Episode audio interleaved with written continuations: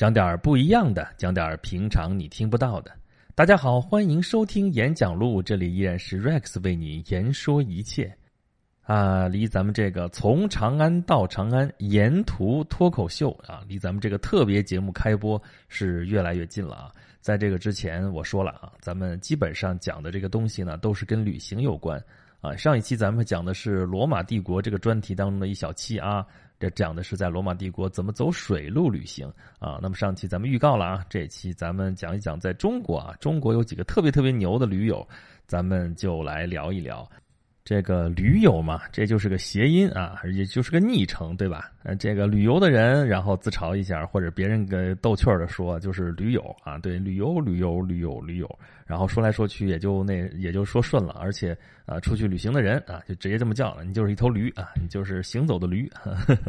啊，这个甭管你是怎么游吧，啊，反正是出去要看看祖国的名山大川啊，看看世界各地的风土人情啊，看看。啊，国内的、国外的啊，跑到南极打打企鹅什么的啊，当然不能打，只能看。啊，那个到到那个北边去看看极光什么的，这是我们现在对于旅游的这么一个概念。呃，一提起旅游来，可能我们都是首先就是想到的这种印象啊。但其实给人这种印象的旅游啊，或者说旅游行业，或者说旅游产业，这个其实并没有多长的历史啊。啊，虽然旅行这件事儿那是年代太久远了啊，这个人要你人是活的嘛，人是那个动物嘛，灵长类动物它也是动物，它能动，那就呃从一个地方到另外一个地方去啊，或者说走很远很远的路去干嘛干嘛，这种事情那太久远了啊。虽然这些现代化的这些交通手段这个发展啊，这个突飞猛进式的这种进步，才是最近几百年发生的事情啊，在这之前，这个交通基本靠走。啊，甭管是人用这个脚底板走啊，还是用那个牲畜啊带着走啊，就前面咱们讲过了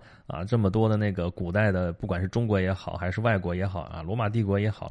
有那么四通八达、那么发达的道路系统啊，但是主要的动力不都是牲畜吗？牲畜不也是要靠走的吗？啊，所以交通基本靠走，但就在这样的条件之下啊，照样有很多人走了很远很远的路。啊，咱们之前节目里边讲过“一带一路”啊，这个丝绸之路的开拓者之一就是张骞啊。像张骞通西域的走了十几年啊，当然他呃主要的时间是在 在做阶下囚啊，被匈奴给关起来了，去关了十年，回来关了关了一两年啊。但他毕竟走了那么远的路，而且他是这条路的开拓者啊。在他之后，我们才知道啊，从通过河西走廊往西，我们能去哪儿啊？这个大人上路的时候，小朋友才能问一句“爸爸去哪儿”，他才能回答上来。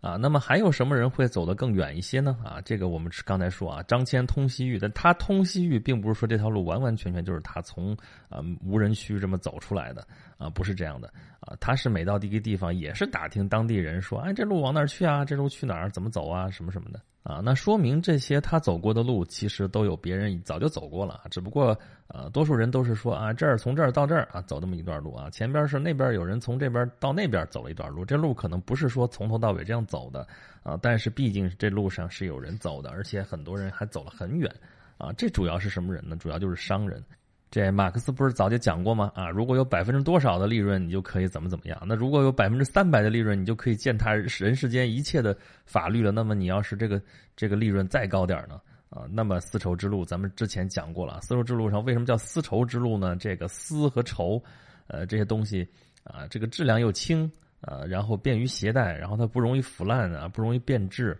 而且它是奢侈品，价值高啊，是最适合在这种商道上来贩运的这种东西。啊，这种长途贩运挣的是什么钱啊？其实用现在的话说，挣的就是一个信息不对称啊。那时候不光信息不对称，连物流也不对称的那么一个钱啊。这个丝绸在我们这边没那么值钱啊，也很值钱，但是绝没有到啊西方那么值钱啊。这个西域的商人看到这有利润空间，那就啊从中国囤一点，然后卖到西边去啊。这个所谓人为财死，鸟为食亡，这个不管路上多么凶险，这个。呃，又不安全，然后又累，然后成本又高，但是为了这个利润啊，为了超额利润啊，这些商人豁得出去，所以商人通常走路走的也会比较远啊。这样的，我们看看什么汉唐时代，咱们这边尤其是唐朝啊，西域的客商干嘛的，经常就是啊倒腾这个珠宝啊，贩宝石、贩珍珠，就类似这样的啊。当时说那个唐朝的长安城，那是。啊，国际性的大都会，那胡人的客商是一堆一堆的啊，这个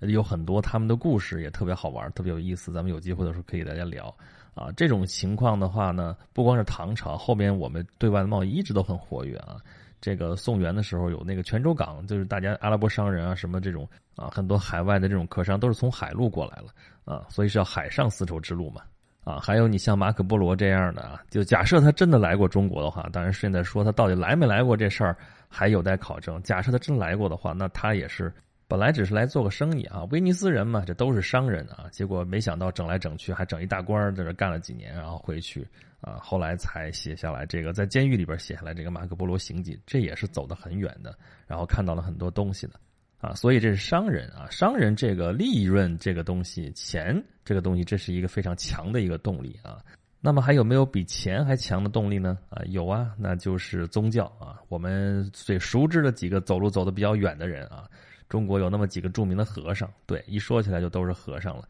啊，唐僧取经这事儿咱们先不说啊，在他之前其实就已经有《西游记》啊这样西游的这样的人了啊，谁呢？呃，晋朝有个和尚叫法显，啊，法显和尚这可是比唐僧早那么几百年啊，他去的也是天竺，去印度啊，但是他去是从陆路去的啊，但回不是从陆路回的，他是从海上回来的，这可是比达摩祖师到中国来还要早啊，比唐僧呢更是早啊，唐僧呢已经到了唐朝啊，唐朝初年，这是。啊，国力强盛的时候啊，但是因为那个时候唐朝西部的边境啊并不安宁，所以唐僧其实是偷渡出去的啊，因为那个时候不准谁出境啊。啊，所以他偷渡出境啊，这跟现在这个这个叙利亚难民这个偷渡入境，这个入欧洲这边可是不一样啊。但是他到印度转一圈，这个海外镀镀金回来之后，那就是盛大的欢迎仪式啊。这个给他呃修了大炼塔，专门给他放经，怎么怎么样？这回我要去西安啊，这个咱们这个沿途啊，从长安到长安，那到了长安之后，其中有一站咱们就是要去大雁塔去瞧瞧啊。那么到那个时候，咱们再把唐僧这点事好好的聊一聊。啊，法显、玄奘这都是和尚啊，包括后来去那个鉴真东渡啊，鉴真和尚啊，到日本去传弘扬佛法，这也都是和尚，这是宗教的信仰的力量，这个力量可是太强大了啊，能够支撑着人的意志啊，然后能够走那么远啊，走那么远的路啊，但是这些路确实走得很远啊，他算不算中国最牛的驴友呢？这个我觉得并不能算啊，因为我们现在咱们开头就说了，咱们现在意义上讲的这个旅游。可是跟这些人不一样，你看啊，甭管是这个朝廷派遣啊，这属于官命在身啊，还是商人啊，还是这个和尚啊，不管是和尚，还有后来那个什么西方的传教士啊，还是怎么怎么样啊，地理大发现的时候，那些航海家走的也确实很远，但是他们也不是去旅游的，对吧？他们也是目标是什么呢？也是为了赚钱。啊，结果赚钱赚钱，耶，一不小心发现新大陆了。像哥伦布这样的钱其实没怎么赚着，自始至终自己都不知道自己已经发现新大陆的，成了伟人了。这死了之后才大家才尊敬他，怎么怎么样？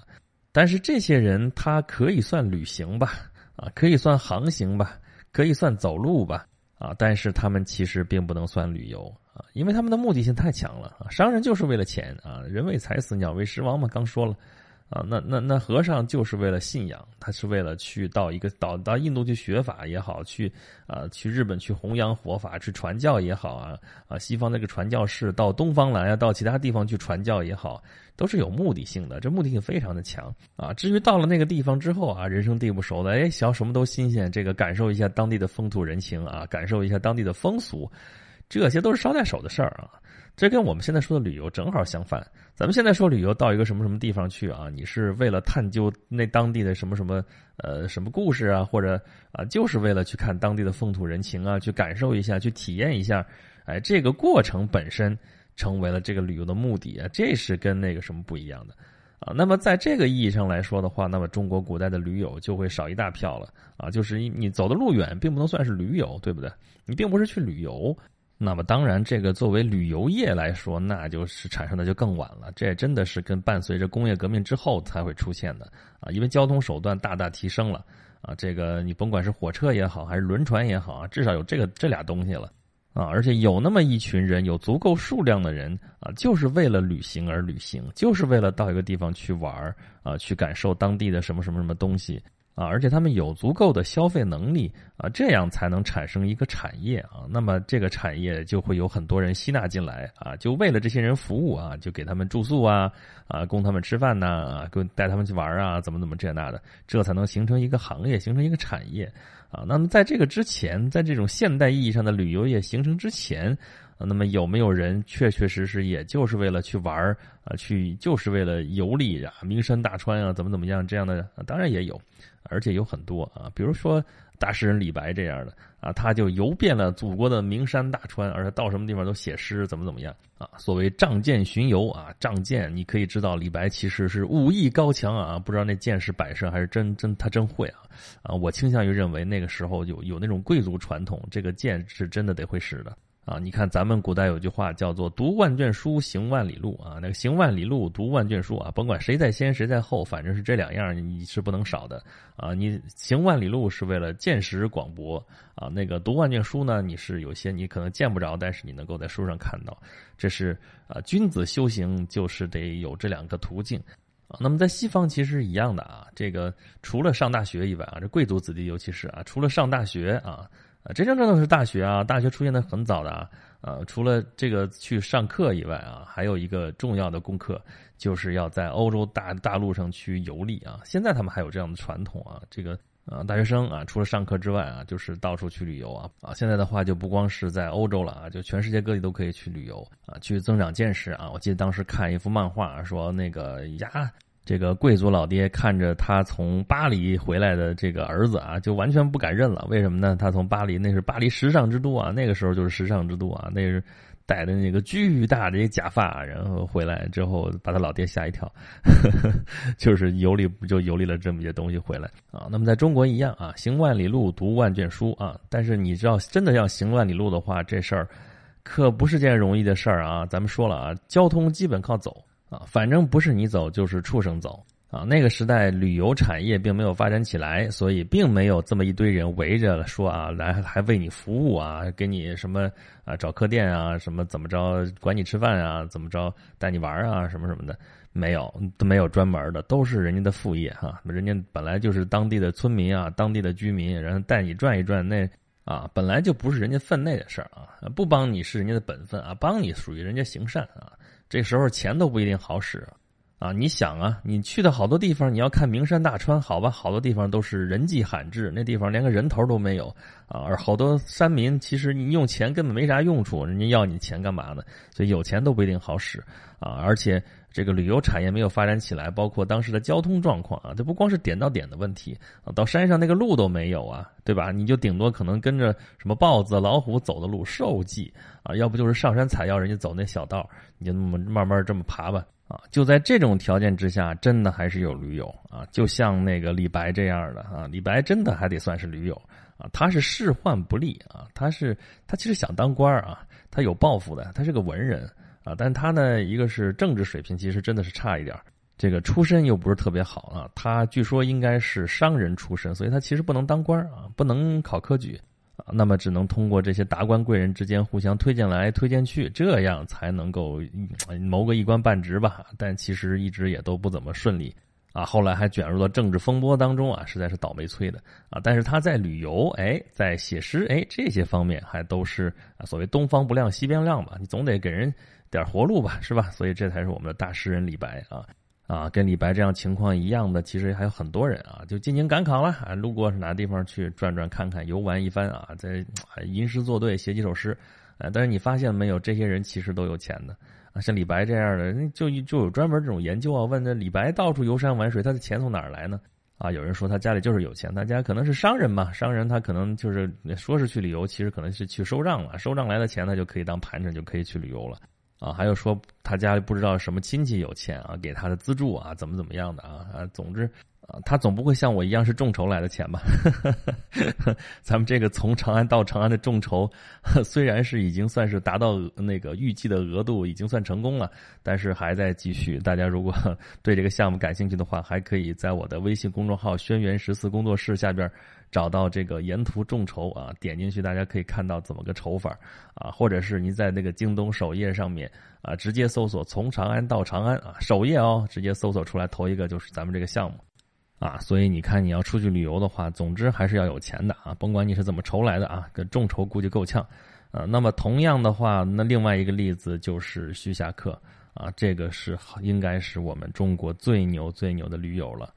那么徐霞客牛牛在什么地方呢？啊，他真的是以旅游为业的这个人。你像刚才说李白也好，我们他后来流传下来，主要是他写诗写的好，对吧？啊，还有其他的一些文人，他做官的，像啊苏东坡什么的也去旅游啊，对吧？啊，去什么游个赤壁啊，写来一个来一首词啊，大江东去，浪淘尽，千古风流人物，对吧？然后来个什么《赤壁赋》啊，前《赤壁赋》后《赤壁赋》啊，就是这人家主要是写文章啊，对不对啊？而且像这样的人，他的主业都是做官啊，不像徐霞客。徐霞客呢，也不是没考过科举，那是没考上嘛。但是他家里有这种旅游的传统，他爸就爱旅游。啊，那他爸一看他考不上，也不爱考，而且他的志向就是在旅游，那就去吧。这父子俩真是真是一对儿。然后徐霞客这一辈子就真的是以旅游为业了啊。当然啊，这词儿说起来感觉还不太对啊，因为我们通常说以什么什么为业的话，那是呃以此为生，以此谋生，从这上面还要赚钱，怎么怎么样。但徐霞客说的，咱们说以此为业，就那意思就是说专门就干这件事儿。他并没有在旅游这件事情上赚钱，而是不断的往里边贴钱啊，说明他。真的有钱，这个这地方咱插一句啊，真的是有些咱们现在的观念，你不能往古人身上套啊。咱们现在如果说一个人真的是以旅游为业的话，首先他也得有钱，对吧？那钱从哪儿来呢？啊，那么在古代的话，就是有这个来源，就是家里有有有田有地嘛，啊，你种地每年有固定的收入，他家是地主，其实所以他家还是有钱。啊，咱们古代的时候说那个做官的俸禄也低，那你指望什么生活呢？指望的也是你家里其实有几亩薄田啊。说是几亩薄田，谦虚嘛。很多做官都是地主，家里有好多好多的地，那么就不指着这个俸禄来挣钱嘛。啊，所以古代的时候当官可以不要工资，可以或者象征性的只要几块钱啊。啊，那么具体到我们这位著名的旅行家徐霞客。啊，他是江阴人啊。这个江阴，我对江阴的印象其实就是瓢泼大雨。因为我几年前去江阴的时候是开车去的，从从北边过过那个江阴长江大桥，当时我记得特别清楚，那真的是瓢泼大雨，那都那不是瓢泼的问，拿缸直接往下倒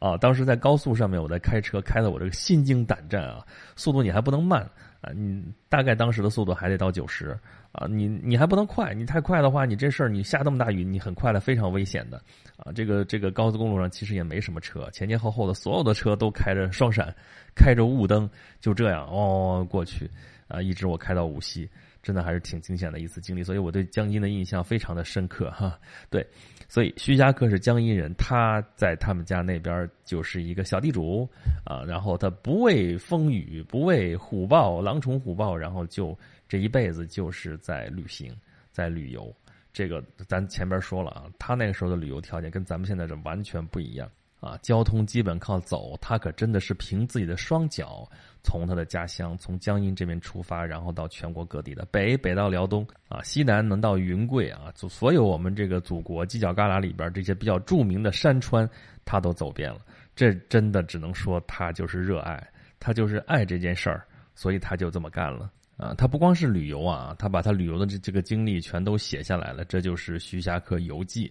啊，这个游记我们现在流传下来的并不全，但是就从他啊现存下来的这些游记当中，我们已经可以看到他呃游了多少个地方，而且他每到一个地方写的这个游记写的也是非常的清楚啊，这个条理非常的清晰，描写也非常的准确，而且是很有意境啊，这个文献价值也很高啊，这个我们可以看到他到一个什么地方，看到当时他看到的是个什么样子。这个对于我们今天文物修复来说是非常的有用啊！而且他出去旅游可真不是像我们现在，我们现在其实安全的多啊。当然你也得注意沿途的也得注意安全，但他那个时候是完全没有保障的啊。虽然说是有官府，他还有点小钱啊，但是有钱更麻烦呀。路上碰上什么盗贼，碰上什么强盗啊，这个他好几次都是死里逃生啊，有那么几次都被抢的都身无分文啊，好歹是命是留下来了。啊，他最后死也是最后一次旅行的时候受到了惊吓，然后啊回到家之后没多久就去世了，啊，这算是徐霞客的功德圆满啊！这个他真的是用生命在旅游，用这一辈子的时间就是去旅游啊，所以他无愧于中国旅游业的代言人啊！啊，在这个真真正正我们现代这个意义上讲的旅游业啊开始发展之前啊，已经有这么一个先行者。啊，已经有一个这么牛、这么牛的一个一个驴友，已经踏上了他的旅途啊，而且给我们留下了这么宝贵的文献资料啊，所以他这个中国最牛的驴友这个称号可以说是啊当之无愧啊。我们现代人都没法跟他比，我们现代人啊，至少那个装备就不知道比那个时候好多少去了啊。那个现在的路也比以前好，那个交通工具也比以前方便啊。虽然有的地方照样是人迹罕至，照样是行路难，行路难，难于上青天啊，但是至少比起那个时代已经好的很多了啊啊。所以在我们现在这个旅途过程当中，如果是想起了那个徐霞客当年那个时代的话，我们应该感到很幸福。啊，那么我这个五大古都自驾自虐游啊，虽然我这是调侃说我这自虐，但是比起徐霞客来，那是好的条件好的一塌糊涂。我们去的都是成规模的城市啊，都很多都是大城市啊啊，然后这个道路条件也比那时候好的太多太多了啊，所以我们这一路上，呃，如果说就是论那个自虐的程度来说，其实差得很远啊。但是我们这一路的特色就是我来介绍这五大古都啊，它背后的一些有意思的故事啊，一些。呃，在那个时空当中去亲身感受一下啊，我们跟过过去的那个时代能不能接得上茬儿？好吧，今天的节目就是这样啊，继续安利一下咱们这个众筹项目啊，大家如果想呃参与这个项目的话，获得我们这个粉丝福利的话啊，欢迎支持我这个啊从长安到长安沿途脱口秀这样的一个项目啊，在京东的首页啊，在 PC 上面。首页上面搜索“从长安到长安”，第一个蹦出来的就是啊，或者你可以关注我的微信公众账号“轩辕十四工作室”啊，下面的自定义菜单当中啊，中间那个和后面那个是两个众筹项目啊，一个是这个。啊，另外还有一本书，就是咱们讲的那个罗马帝国内容那部分的底稿啊，叫做《凯撒们的星空下》。如果你生在罗马帝国，也欢迎大家支持啊！咱们这个项目很快就要开始啦。这个啊，从长安到长安啊，我沿途过程当中啊，除了每天给大家发一期这个节目之外啊，还会有一些视频直播的这个互动项目啊。这个我会通过一个叫做“剧场”的 A P P 啊，剧是聚集的剧，场是场地的场啊，这么一个 A P P 给大家做一些啊现场直播啊，真正的现场直播，实时互动啊。大家如果也同时下载这个软件的话呢，可以在里边啊随时给我提问，然后我看到了之后可以给大家那个实地解答。啊，大家如果不下这个 A P P 的话呢，可能需要大家那个关注一下我的微博，那就是轩辕十四 Rex 了。啊，在这上面的话，每次直播之前我都会给大家一个预告，然后真正开始直播的时候会发一条微博，大家你能看到，通过的链接点进去，但是只能看哦，就不能互动了。啊，这个也是最近新出来的一种互动方式，我是觉得好玩然后咱们可能到时候就可以玩一把。好了，今天的节目就是这样啊，我得接着准备咱们路上行程当中需要用到的东西了。咱们下期节目再见吧。